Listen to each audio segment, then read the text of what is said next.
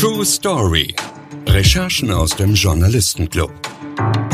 Hier erzählen Reporter von Axel Springer von ihren aufregendsten Geschichten und wie sie entstanden sind. Hi, herzlich willkommen zu True Story. Ich bin Julia Sommerfeld und freue mich sehr, dass ihr wieder dabei seid. Die Story. Um diese wahre Geschichte geht es heute. Ein Donnerstagabend Ende März 2023. Christian Falk, Fußballchef der Bildgruppe, ist mit Kollegen essen. Sein Telefon klingelt. Einmal, zweimal. Er hebt ab, hört eine Stimme, die ihm bekannt ist. Was sie Christian erzählt, beendet sein Essen schlagartig. Immer wieder dringen geheime Details an Journalisten und enthüllen Prozesse, Projekte oder Planungen, die hinter den Kulissen ablaufen. Ob es sich um Entlassungen oder geheime Absprachen handelt, solche Enthüllungen sorgen regelmäßig für Headlines. Doch wie kommen diese brisanten Informationen eigentlich an die Öffentlichkeit? Und wer sind die Maulwürfe, die ihren Job riskieren, um solche Infos ans Licht zu bringen? Wie checken Journalisten diese Informationen eigentlich? Das erzählt uns Christian Falk, der sich häufig die gleiche Frage stellt wie die Fußballwelt und die Vereinsbosse. Wer ist der Maulwurf? Hallo Christian, schön, dass du da bist. Servus aus dem Süden. Wie oft klingelt eigentlich dein Handy so am Tag? ja, das ist tatsächlich, also ich habe es jetzt auf Stummmodus, aber ich glaube, dass wir durch diese Aufnahme in diesen bewegten Bayern-Seiten nicht durch Anrufe durchkommen würden. Also tatsächlich ist die Hauptarbeit, erreichbar zu sein. Und die Story, die du uns heute mitgebracht hast, die begann ja auch mit einem Anruf am 23. März, einem Donnerstag. Du, so stelle ich mir das vor, hast gerade auf der Couch deinen Feierabend genossen. Und dann kam eben dieser Anruf, der dich wahrscheinlich selbst ziemlich überrascht hat. Erzähl mal, wie war das? Naja, ich war glücklicherweise einigermaßen im Arbeitsmodus. Das war nämlich während der Länderspielpause. Wir hatten eigentlich ganz, ganz andere Dinge im Kopf. Vor der Brust hatten wir gerade die ersten Spiele von Hansi Flick als Bundestrainer. Da war ja auch einiges los zuletzt und die WM galt es aufzuarbeiten. Und tatsächlich war ich mit meinem Team, ich bin ja dann in der Nebenfunktion auch Teamchef äh, der Bildreporter und der Weltreporter, was die Nationalmannschaft betrifft. Und wir hatten uns gerade zum Abendessen hingesetzt und die Bestellungen aufgegeben und dann, ja, kurz vor neun klingelte dann fast zeitgleich mein Telefon und das Telefon meines Kollegen Tobi Altscheffels. Und dann war uns schnell klar, dass wir das Restaurant besser verlassen sollten, weil das klang ziemlich ernst und wir standen dann beide draußen auf der Straße, haben telefoniert und haben dann beide dann irgendwann mal die Gespräche beendet und haben uns dann angeschaut und gesagt, hast du gerade das gleiche gehört, was ich auch gehört habe? Und wir mussten uns nur anschauen, dann wussten wir schon, okay, es war das gleiche. Und was war das, was ihr gehört habt? Ja, also für uns zu dem Zeitpunkt tatsächlich auch, muss man zugeben, unvorstellbar, dass Julian Nagelsmann entlassen sei. Also wir wussten natürlich schon, dass das rumort und wir wussten natürlich schon, dass er in Frage gestellt wird von der Bayern-Führung. Aber dass es dann letztendlich so schnell gehen würde, das hat alle überrascht. Und wir waren ja Gott sei Dank nicht ganz allein mit der Überraschung. Julian Nagelsmann hat es ja quasi dann auch von uns erfahren. Also, glaube ich, waren wir schon sehr, sehr frühzeitig informiert, soweit es die Umstände zugelassen haben. Und dann das ist wieder typisch für Bild. Dann geht's ja schon los mit dem Wettlauf gegen die Zeit. Also wir können als Bild ja jetzt nicht ungeprüft so eine Nachricht in den Äther blasen, weil die Auswirkungen wären natürlich riesig. Und dann ging's los zu informieren, wen man informieren kann und die Nachricht abzuklopfen. Und das war an diesem Abend tatsächlich gar nicht so einfach.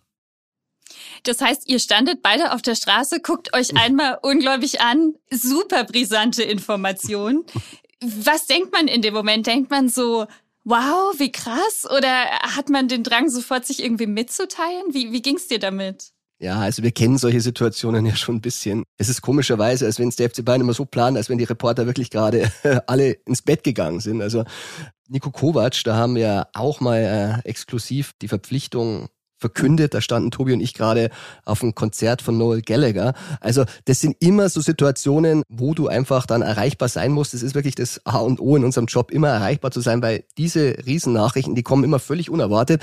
Und an dem Abend war es dann so, wir standen zwei Stunden auf der Straße und haben dann angefangen zu telefonieren. Brazzo ging nicht ran, Kahn ging nicht ran. Die wussten natürlich dann schon in den Nachgesprächen, dass wir was gehört haben mussten, weil das wird dann richtig hektisch. Und ja, das Nagelsmann-Management haben wir dann erreicht, weil Julian, der ging auch nicht ran und die waren natürlich auch völlig baff von unserer Info und fing natürlich dann auch an, die Bayern-Bosse anzurufen. Und dann war schon relativ klar, die Nachricht wird nicht mehr lang zu halten sein. Und dann haben wir natürlich vorbereitet, haben natürlich mit der Chefredaktion telefoniert, haben mit der Online-Redaktion telefoniert, haben die Artikel vorbereitet. Nur dann ist was passiert, was natürlich immer ganz, ganz schwierig ist in der Eitelkeit des exklusiv meldenden Reporters. Fabrizio Romano, ein lieber wertgeschätzter Kollege, beziehungsweise er ist ja Influencer, er tut sich da so ein bisschen leichter Nachrichten rauszuhauen, wie wir bei Bild.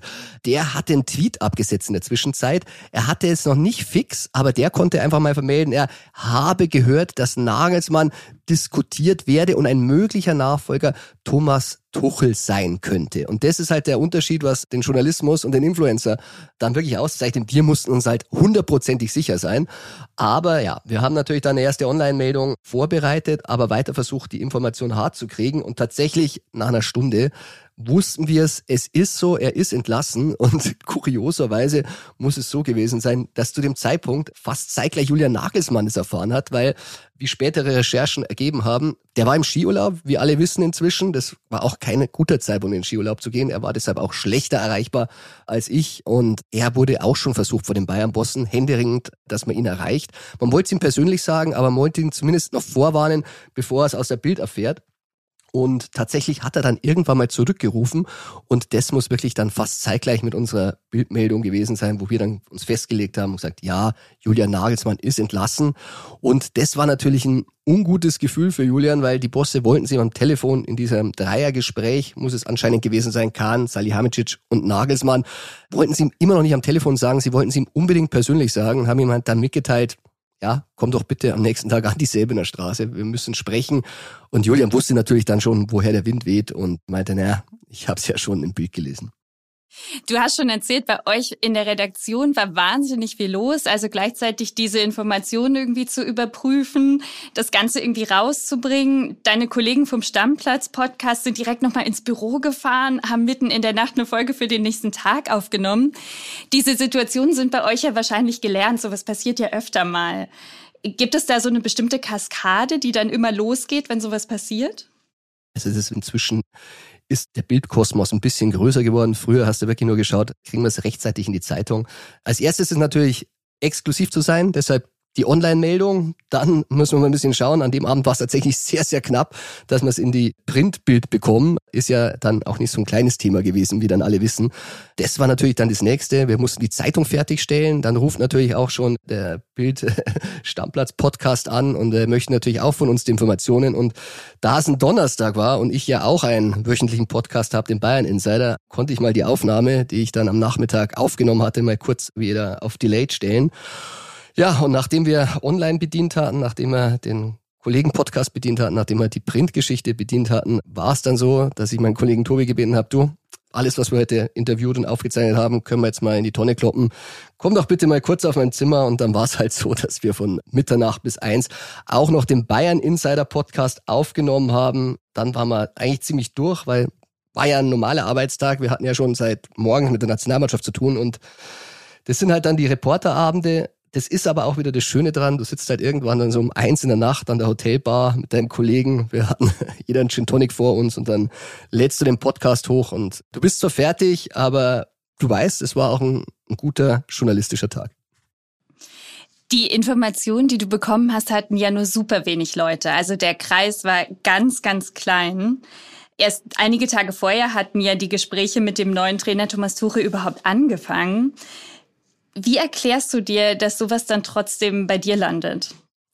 Ja, also klein ist immer relativ. Man muss ja wirklich sagen, das war ja dann auch eine große Diskussion, wer war unser Maulwurf. Also zum einen kann ich ja wirklich sagen, wir hatten an diesem Abend wirklich innerhalb von zehn Minuten drei Anrufe von drei unabhängigen Quellen, die uns das gesagt haben.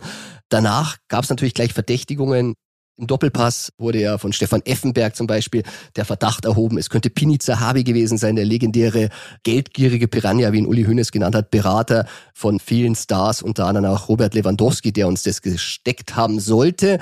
Kann ich sagen, war nicht so. da muss man mal sehen, dieser Prozess, also am Sonntagabend ging ja die Überlegung nach diesem Niederlage in 1 zu 2 in Leverkusen bei Bayern erst los. Dann haben sich da die Bayern-Bosse am Montag zusammengesetzt und wie die Pressekonferenz dann uns auch bestätigt hat, am Dienstagmittag kam ja erst der Anruf von Hassan Salihamidzic an Thomas Tuchel und der hat ja gesagt, du, wenn es dich nicht interessiert und du keinen Bock drauf hast, hat er wörtlich gesagt, dann legst du jetzt auf. Und Thomas hat ja dann später uns auch nochmal bestätigt, zu dem Zeitpunkt Dienstagmittag hätte er nur gedacht, es geht mal um einen Job bei Bayern, vielleicht im Sommer oder so. Dann ging es weiter, Abendessen, Hassan Salihamidzic hat eingeladen bei sich in der Wohnung und dann wurde der Kreis natürlich schon ein bisschen größer. Also nach unseren Informationen kam dann der Tuchel, der wohnt gar nicht weit von ihm entfernt, muss man sagen. Der eine in Schwabing, der andere in Bogenhausen. Dann kam der Olli Kahn dazu. Dann kam Marco Neppe dazu, wer ihn nicht kennt, technischer Direktor, rechte Hand von Hassan Salihamidzic. Und da waren es ja dann schon vier Leute, die darüber wussten. Und es musste natürlich auch der Aufsichtsrat informiert werden. Herbert Heiner, sind wir bei fünf. Dann geht's weiter. Dann erfährt der Berater von Tuchel und so weiter und so fort. Also diese Kette wird ja von Stunde zu Stunde größer und je mehr Leute es dann irgendwann mal missen, desto größer ist die Chance, dass wir dann irgendwann mal da vom Wind bekommen. Und diese Wunschvorstellung, die dann immer gerne auch von vielen Lesern dann auch gestreut wird, ja, die stecken mit dem unter der Decke und dem oder die kriegen dann direkt einen Anruf von den Bayern-Bossen, du, wir schmeißen gleich den Trainer raus. Also da muss ich enttäuschen, leider, leider, so einfach bekommen wir es meistens nicht. Das wäre schön. Du hast ja den Fußballtalk Doppelpass gerade erwähnt. Also ihr seid ja wirklich aus allen Richtungen mit dieser Frage konfrontiert worden. Wer war denn jetzt der Maulwurf? Jetzt sagt doch mal, woher habt ihr denn die Information?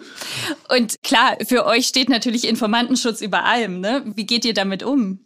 Ja, das sind ja dann auch die Bayern-Bosse, die das dann wissen wollen. Die sind ja dann auch nicht sehr, sehr glücklich und ich hatte schon den einen oder anderen Anruf. Ich kann mich noch erinnern, wie Hassan Salihamidzic damals, der fing ja an als Markenbotschafter wieder. Das hatten wir ja dann auch vermeldet. Für uns war das damals keine große Meldung. Also wir dachten, ja, wir wissen, ist schön, es gibt ja mehrere Markenbotschafter beim Bayern und Hassan kommt zurück.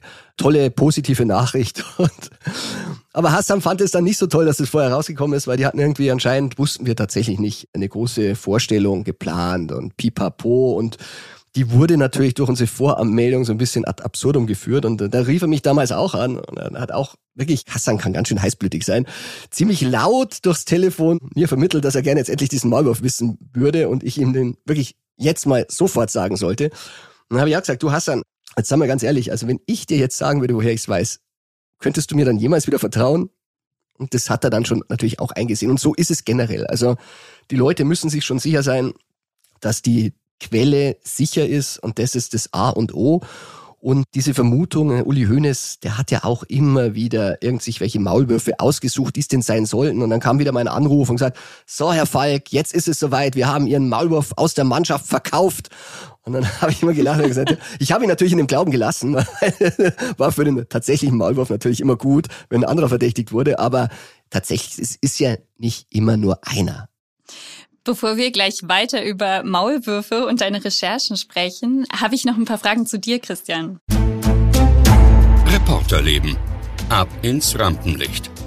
Wann und warum hast du beschlossen, dass du Journalist werden möchtest? Ja, also ich muss sagen, jetzt kann ich es ja zugeben. Ich glaube, ich habe meine Unabhängigkeit, was die Berichterstattung beim FC Bayern betrifft, glaube ich, nachhaltig bewiesen. Also wenn man Uli Hoeneß oder Karl-Heinz Rummenigge gefragt und sagen würden, der Falk, der ist ja Bayern-Fan, dann würden die mit dem Kopf schütteln.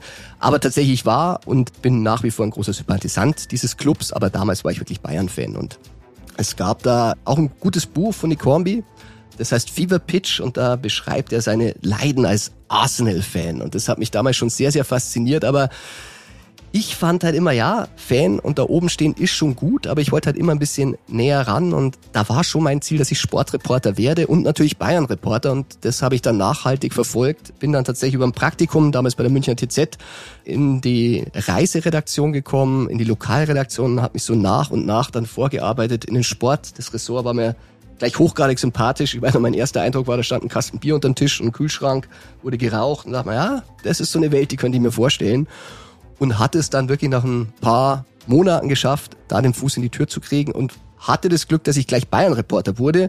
Aufgrund ein paar Geschichten, die ich im Lokalen gemacht habe, bin ich da aufgefallen. Die hatten alle Bayern-Bezug. Und ja, so ist es nach und nach entstanden und irgendwann kam das, das Angebot von der Sportbild. Und dann bin ich in den großen Axel Springer Kosmos eingetaucht und bin da jetzt schon tatsächlich seit 2006. Und gibt es aus dieser Zeit eine Recherche, die dir ganz besonders in Erinnerung geblieben ist?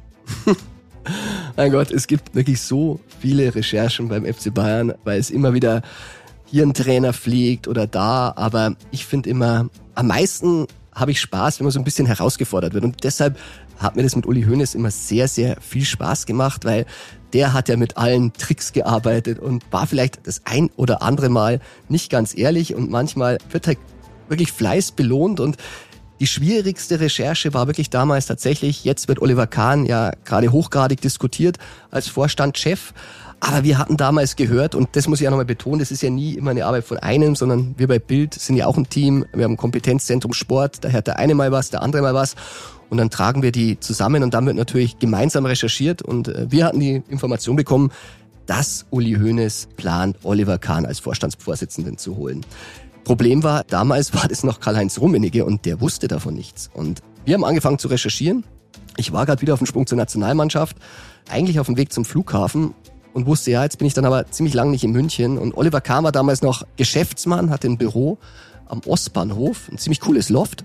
Und ich habe auf die Uhr geschaut und ja, den Flug, den kann ich jetzt vergessen, aber habe dann beim Oliver angerufen und gesagt, Oliver, ich weiß, kurzfristig machen wir sonst nie, aber es ist echt wichtig und ich muss jetzt vorbeikommen und ich verschiebe auch einen Flug deshalb und bin jetzt in zehn Minuten bei dir, wenn du da bist. Und er hat gesagt, okay, komm auf den Kaffee vorbei.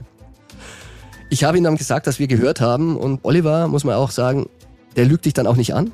Der sagt halt dann gar nichts und sagt, nein, ja, ich kann dir dazu nichts sagen. Denk doch mal dran, schau dich um. Ich habe hier Mitarbeiter. So schnell kann es nicht gehen. Auch da hat er recht. Es hat dann ein bisschen gedauert. Aber da habe ich schon gespürt, an der Geschichte ist was dran. Wir haben dann ein paar Leute informiert, auch Karl-Heinz Rummenigge, der auch davon angeblich zu dem Zeitpunkt auch noch nichts wusste. Ja, und dann bin ich halt geflogen und komme gerade ins Axel Springer Gebäude, hab mir unten Daily News einen Kaffee geholt, links, rechts mein Koffer, klingelt mein Telefon, ist Uli Hoeneß dran. Erstmal wurde beschimpft und dann ist es immer so, wenn man immer diese Schimpftirade über sich ergehen lässt, wird es dann langsam so ein bisschen launiger, das Gespräch. Und nachdem ich mir schon alles anhören musste, dass ich schlimmer bin als Donald Trump und Fake News und dass ich mich bei Herrn Rummenigge extrem blamiert hätte und ob mir das nicht peinlich sei. Und dann hatte ich ihm gesagt, ja, Herr Hönes, wir haben es ja auch nicht geschrieben. Und es ist auch nicht am Mittwoch in der Sportbild, die ist ja auch schon im Druck, Sie können beruhigt sein. Und dann hat er gesagt, ja, seien Sie mal froh, weil dann hätte es Gegendarstellungen gehagelt, das können Sie sich nicht vorstellen und wir hätten Sie verklagt und, und, und. Ja, und dann haben wir über Bayern geredet und das Wahlrecht und sind total abgedriftet und dann war er ganz glücklich. Und ich merkte schon, er ist guter Laune. Und dann haben wir uns verabschiedet und ich hatte ja, wie gesagt, meine Hände beide voll und nur den Knopf im Ohr, konnte gar nicht auflegen. Also muss ich wirklich auch dazu sagen. Uli Hoeneß hätte auflegen müssen, allerdings hat er die Gabel nicht ganz getroffen und hat den Hörer aus Versehen neben das Telefon gelegt oder zumindest nicht richtig aufgelegt. Und das Letzte, was ich aus dem Gespräch gehört habe, bevor ich dann rausgegangen bin, war, ah, dem Falk, dem habe ich jetzt ganz schön an der Nase herumgeführt. Der schreibt die Geschichte bestimmt nicht. ja, und dann habe ich wieder zum Telefon gegriffen, habe meinen Chefredakteur Matthias Brügelmann angerufen und gesagt, ah, ich glaube, wir müssen noch mal an die Geschichte ran. Und äh, hat sich ja dann alles bewahrheitet. Wir haben es auch geschrieben und Uli Hoeneß musste dann auf der Jahreshauptversammlung einräumen, dass es diesen Plan sehr wohl gibt. Und wenn du dann nach so einem langen Arbeitstag voller Beschimpfungen und Neuigkeiten, die du an den Menschen überbringst, abends abschalten möchtest, was machst du, wenn keine Champions League läuft? Ja, also ich muss sagen, ich bin auch ein ganz, ganz großer Musikfan. Ich hatte es ja erwähnt eingangs, also es sind schon viele, viele Geschichten enthüllt worden und bei Konzerten, ich weiß noch damals, wie Thomas Tuchel erstmals bei Bayern auf der Agenda stand und es dann nicht geklappt hat. da war ich auch auf dem Konzert. Also ich bin sehr, sehr gerne auf Konzerten und teile da so ein bisschen die Musikrichtung von Mehmet Scholl, auch Tobi Altscheffel. Wir ergänzen uns da ganz gut, mein Kollege. Und tatsächlich, wenn wir unterwegs sind, auch bei Nationalmannschaft und so, dann ist das erste natürlich der Job. Aber wir schauen schon dann auch ein bisschen, was für Konzerte da sind. Es gab ja einige Wochen vor dem Nagelsmann League schon mal ein weiteres League, und zwar direkt aus der Kabine. Da ging es um Fotos, die gezeigt haben, dass Bayern eine neue Taktik einführt und wie diese aussieht. Sowas erfährt die Konkurrenz sonst ja eher auf dem Platz und nicht aus der Sportbild. Das ist natürlich die Königsdisziplin. Also wir mögen das natürlich schon gern, den Blick durchs Kabinenloch. Das ist ja in der heutigen Zeit, wo wenn man den News hat, hier Nagelsmann, dann freuen wir uns natürlich, wenn das Bild war und wir betonen das natürlich auch, aber die Nachricht wird natürlich dann Copy-Paste von allen übernommen. Manchmal werden wir noch zitiert, aber so nach ein paar Stunden weiß ich dann schon wieder gar keiner mehr, woher es kommt und so. Aber der Kabinenblick, das ist das Schwierigste und gerade Dokumente, da kann halt keiner das abschreiben, die hast du oder die hast du nicht. Und wenn du sowas in die Hände bekommst, ist es natürlich was ganz Besonderes. Und in dem Fall war es halt die Taktik von Julian Nagelsmann. Also ich muss auch sagen, ich verstehe natürlich die Aufregung immer, wenn sowas passiert, weil die Kabine ist heilig, das Kabinengeheimnis ist heilig. Aber wenn sich Julian mal ganz ehrlich die Taktik nochmal anschaut, also wenn da die Gegner eine gute Analyse haben, dann haben wir jetzt da nicht irgendwie die Bayern entkodiert.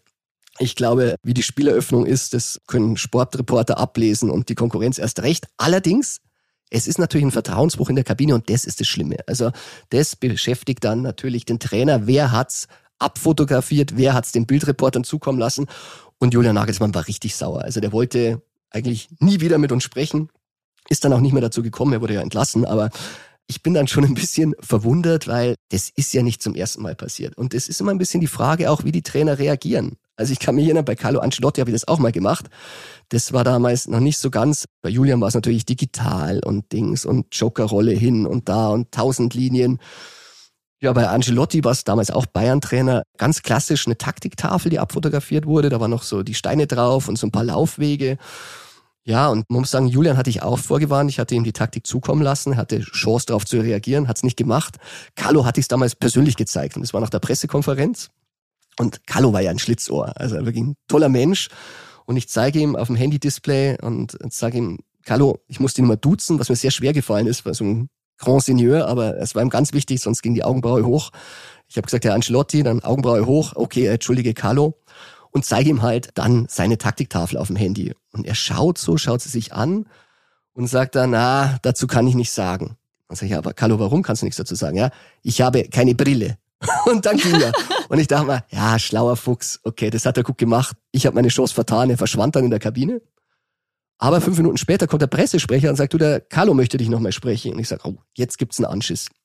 Dann kam Carlo wieder raus und dann sage ich, ja, Herr Ancelotti, äh, Carlo, was gibt's? Dann sagt er, ich habe jetzt meine Brille. Und dann kam er extra nochmal raus, was wirklich ungewöhnlich ist für ihn und hat sich die Taktik dann mit Brille genau angeschaut und dann hat er gelacht und hat gesagt, ja, das ist meine Taktik von gegen Wolfsburg. Ich wollte dies machen, ich wollte das machen. Ja, das ist schon richtig und hat es wirklich ganz nett erklärt, weil er natürlich auch wusste, äh, es ist jetzt kein Staatsgeheimnis, wie der FC Bayern spielt. Also so kann man auch reagieren. Und bei solchen Fällen ist es dann klar, aber grundsätzlich die Frage, wenn ihr solche Sachen in die Hände kriegt, wie wägt ihr dann ab, ob ihr es veröffentlicht oder ob ihr es nicht veröffentlicht? Gut, es ist natürlich schon eine Verantwortung dabei, ja, muss man schon sagen. Also erstens mal ist das Allerwichtigste zu verifizieren, ist das Ding denn überhaupt echt? Ja, kann ja auch sein, dass man auf ein Fake reinfällt. Ich hatte tatsächlich meine Aufstellung von Jürgen Klinsmann auch auf so einer Flipchart wie bei Ancelotti und da stand drüber, elf Freunde müsst ihr sein und ich war schon ein bisschen skeptisch und dann dauert es eigentlich immer viel, viel länger, irgendwas zu verifizieren, was nicht stimmt, als wenn es stimmt. Und man muss auch sagen, ich bin dann immer ein bisschen überrascht, wie wenig die Spieler teilweise aufpassen, weil du hast natürlich dann mehrere Spieler, die du anschreibst, die du fragst, denen du schickst und sagst, äh, ist das die Originaltaktik? Und dann ist oft die Antwort, ja, kann mich eigentlich gar nicht mehr genauso erinnern. Aber bei Klinsmann war es dann tatsächlich falsch. Wir haben sie auch nicht gedruckt, Gott sei Dank. Aber es ist halt dann immer die Frage, auch wann veröffentlicht du es? Und bei Nagelsmann seiner Taktik war es halt so, wir hatten sie schon vom Paris-Spiel vorliegen. Und die Sportbild kommt ja mittwochs raus und das Spiel war am Mittwoch und wir hatten schon überlegt, machen wir es jetzt zum Spiel. Und wir wussten natürlich schon, oh, das gibt Riesenaufregung, verunsichert die Mannschaft. Vielleicht dekodieren wir unseren Champions League Teilnehmer, den Deutschen, für die Franzosen. Und dann haben wir gesagt, naja, war jetzt auch nicht der große Anlass ist für dieses Spiel zu zeigen, weil es war ja auch nicht die Taktik fürs Paris-Spiel. Man muss sagen, das Spiel lag ja schon ein paar Wochen zurück. Und dann haben wir tatsächlich gesagt, okay, dann machen wir es nicht an diesem Mittwoch. Nicht, dass es heißt, die Bild ist schuld, wenn der FC Bayern aus der Champions League ausscheidet. Wir haben es dann eine Woche später gemacht oder zwei. Der FC Bayern war aber trotzdem nicht begeistert. Lass uns zu den Höhepunkten kommen. Höhepunkte. Die Story im Superlativ. Was hat dich in deiner Karriere am meisten überrascht? Also wie gesagt, es ist immer wieder überraschend, wenn was beim FC Bayern passiert. Siehe Nagelsmann, die Ausrufe von Uli Hoeneß, wenn er dann wirklich dich vor der TV-Kamera beschimpft. Das macht er ja sehr, sehr gerne. Das ist dann die Abteilung Attacke. Was mich damals so ein bisschen überrascht hat, das hat mir so ein bisschen geholfen damals, dass man endgültig das, die Fangedanken ablegt, war, wir hatten ja damals die Scampi-Affäre beim FC Bayern. Das ist jetzt wirklich schon lange her. Äh, damals war der Trainer Felix Magath und Uli Hoeneß wollte ja die Mannschaft nach so einem St. Pauli-Spiel zusammenfalten und hat sie als fressende Spieler, die Scampis, essen am Spiel und lachen, während er das ganze Wochenende keine Ruhe mehr hat. Und ein Spiel in der Nähe war ein bisschen weiter vorher, eben mit Magath, war halt, hatte ich auch so ein Schlüsselerlebnis. Ich wollte noch einen Spieler, den ich unbedingt brauchte für eine Reportage am Bus abgreifen und habe mich nach dem Spiel auf Schalke an dem Mannschaftsbus geschlichen. Da darfst du ja als Reporter ja eigentlich nicht sein.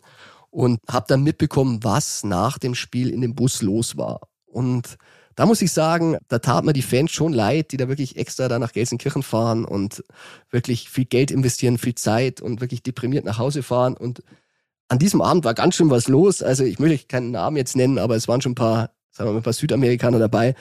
Denen schien das da überhaupt nichts ausgemacht zu haben, dass sie da verloren haben. Die lachten schon wieder und waren schon richtig gut drauf. Und da wirst du dann schon ein bisschen professioneller und vielleicht dann in der Bewertung ein bisschen härter aber ich sage auch, nicht alle Spieler sind so. Es gibt sehr, sehr viele Spieler, die sich das sehr wohl zu Herzen nehmen, denen das Wochenende genauso verhagelt ist. Aber das macht dich schon ein bisschen abgebrühter und hinterfragst du dich dann selber, äh, was regst du dich denn eigentlich auf, wenn selbst die da drin echt schon der beste Laune haben? Und erinnerst du dich an einen Moment, der besonders emotional war? Na gut, also der Job, den wir machen, das ist ja wirklich, ich sage immer, Wer seinen Job liebt, der muss nicht zur Arbeit. Also ich liebe diesen Job. Ich bin jeden Tag dankbar, dass ich ihn machen darf. Und das sind halt diese emotionalen Momente. Ich meine, wer hat schon die Chance? Also Rio, Weltmeister, Deutschland. Du bist mittendrin, du bist im Maracanã. Du triffst danach die Spieler. Ich weiß noch, Thomas Müller, mit dem hatte ich eine Kolumne vorbereitet. Der, der hat die Weltmeistermedaille rum. Du sprichst mit ihm drüber und es ist schön und du bist mittendrin. Nachher bist du in den Straßen von Rio und darfst mitfeiern, wenn Deutschland Weltmeister wird das war schon ganz besonders. Und genauso der Trippelsieg 2013 des FC Bayern in London, in Wembley. Das ist einmalig. Du bist danach auf dem Siegerbankett. Natürlich musst du auch ein bisschen arbeiten vorher, aber es ist dann schon schön, so nah dran an diesem Moment zu sein. Und im Grunde ist ja jeder, der diesen Job macht, nach wie vor ein riesen Fußballfan und man wird dafür bezahlt, dass man diese Spiele sehen darf und darf dahin reisen. Ich habe auf der ganzen Welt, jetzt jeden Kontinent schon Spiele gesehen und dafür bin ich unheimlich dankbar. Und wie du sagst, bei allem Spaß ist es ja trotzdem noch Arbeit. Was sind denn die größten Herausforderungen für dich so im Alltag? Ja, du musst natürlich schon schauen. Ich sage ja immer, wenn sich die Clubs oder die Spieler oder die Trainer beschweren äh, und sagen, ja, wir sperren euch alle aus. Ist uns auch schon passiert. Einmal einen Monat war ich ausgesperrt beim FC Bayern, wie ich den Vertrag von Bastian Schweinsteiger veröffentlicht hatte. Das kommt schon auch mal vor. Und da muss man mal sagen, ich habe ja auch mal ein Buch darüber geschrieben, Inside FC Bayern, das handelt eigentlich, ist der rote Faden meine Beziehung zu Basti. Er kommt aus der gleichen Gegend wie ich. Wir sind quasi gemeinsam an der Sebener Straße groß geworden. Ich als Reporter und er als Talent zum Superstar. Und du hast halt Phasen, gerade wie wir noch jung waren, gehst zum gleichen Friseur, spielst bei ihm in der Wohnung mit ihm Playstation, bist bei ihm am Geburtstag in der Disco eingeladen, wo ich schon als Jugendzeiten war. Der Türsteher war ein Schulkamerad von mir. Und dann musst du halt negative Sachen schreiben. Ja, und da musst du dich entscheiden, bist du jetzt Freund, bist du jetzt Fan oder bist du Journalist? Und wenn du Journalist bist, dann musst du auch unbequeme Sachen schreiben. Und musste ich beim Basti damals auch. Die Folge war, wir haben sieben Jahre lang nicht mehr miteinander gesprochen. Das war schade, das war hart. Aber das Schöne ist im Fußball, die Zeit vergeht und irgendwann sieht man alles wieder ein bisschen anders. Und nach sieben Jahren gab es ein paar, sagen wir mal, Friedenszweige zwischen uns. Und irgendwann hat er gesagt, du, weißt was, komm nach Chicago. Er spielte damals für Chicago Fire lass uns mal wieder an den Tisch setzen. Und auch wieder so ein Tag, ich war eigentlich auf dem Weg zum DFB-Pokalfinale gegen Leipzig. Und statt ins Olympiastadion bin ich dann in den Flieger nach Chicago gestiegen. Aber war es definitiv wert, war ein sehr, sehr schönes Gespräch. Und ja, das sind also sehr, sehr emotionale, besondere Momente. Aber wie gesagt, vorher muss man halt auch mal unbequeme Sachen schreiben und die musst du auch mittragen. Und es ist tatsächlich so, die Recherche für einen Artikel ist sehr viel Arbeit. Aber im Bild kann es oft sein, wenn wir einen Artikel machen, dass dann nachher wieder die Wogen zu glätten noch mehr Arbeit ist. Du hast ja gerade schon gesagt, die Zeit vergeht. Du bist jetzt ja auch schon ein paar Jährchen im Geschäft. Was hat sich denn so verändert, seitdem du angefangen hast? Da muss ich auch mal auf meine alten Kollegen verweisen. Also wie ich angefangen habe, dann war es dann so, ich stehe da so am Trainingsplatz und da sind die alten Kollegen da und die erzählen dir, ja, alles scheiße. Früher beim Franz, beim Beckenbauer, beim Müller-Gerd, da sind wir noch nach dem Training in die Holzkabine, dann haben wir die da interviewt und da war es überhaupt kein Problem. Du bist an die Spieler rangekommen und ich stand dann so am Trainingsplatz und dann habe ich zum Spaß damals gesagt, ja, und ich werde mal der nächsten Generation erzählen, ich war da direkt am Trainingsplatz, es gab keinen Zaun, du bist nach dem Training auf dem Parkplatz, wo die Spieler geparkt haben und hast die Spieler noch am Auto interviewen dürfen. Aber genauso kam es. Inzwischen gibt's den Parkplatz nicht mehr. Da steht ein Trainingsgebäude drauf. Die Spieler verschwinden in der Tiefgarage mit dem Auto und kommen da auch wieder raus. Auch, dass du sie nach dem Training direkt an der Säbener Straße ansprichst, das war früher möglich. Du konntest da wirklich hingehen als Reporter. Keine Chance mehr. Und das ist natürlich schon der große, große Unterschied, dass du den Kontakt zu den Spielern nicht mehr so leicht bekommst, wie wir es früher gemacht haben. Das muss ich sagen, das ist jetzt die große Kunst, dass du es immer noch schaffst, mit ihnen essen zu gehen, mit ihnen die Telefonnummern auszutauschen. Das ist immer schwieriger geworden. Ich muss sagen, ich habe es leichter natürlich, weil ich habe ja alte Kontakte und dann bauen die aufeinander auf. Wer jetzt da anfängt, den beneide ich nicht. Das ist schon nochmal schwieriger und härter geworden. Die Interviewzeiten kürzer, das drumherum, ja, kälter. Aber ich sage, ein guter schafft's immer noch. Wir haben eingangs darüber gesprochen, wie häufig du angerufen wirst. Gibt's denn noch jemanden, der dich noch nicht angerufen hat, von dem du dir aber mal einen Anruf wünschen würdest? Im Fußball? Ja. Hm. Ronaldo, der darf mal anrufen. Also der hat's noch nicht gemacht, aber ich glaube im deutschen Fußball, glaube ich, war dann schon jeder mal in der Strippe und ich hoffe, dass wenn meine Nummer erscheint, dass sie die Nummer dann eingespeichert haben. Aber ich glaube, so international, so ein Ronaldo oder Messi, das ist schon schön. Ich durfte mit ihnen schon mal in der Mixzone das ein oder andere Wort wechseln, aber so am Telefon noch nicht. Ich habe eine letzte Frage an dich und wer den Podcast öfter hört, der weiß auch schon, wie sie lautet. Headline-Macher. Welche Story bringst du ganz groß raus? Stell dir vor, wir räumen dir die Startseite der Sportbild frei. Und du kannst einen Tag lang machen, was du willst. Was würdest du machen? Ich glaube, ich würde mal gern lesen, Thomas Müller wird Präsident beim FC Bayern. Weil ich glaube, er ist mein Lieblingsspieler, kann ich so sagen, und nicht, weil er der technisch Beste ist, sondern weil er so unheimlich bodenständig ist. Also wer Thomas Müller mal das Glück hat zu treffen, das ist schon unfassbar. Der ist so jung, so schnell in den Himmel geschossen und immer der gleiche geblieben. Und keiner verkörpert es mir mir so sehr wie er. Und er hat sich in all den Jahren nicht verändert.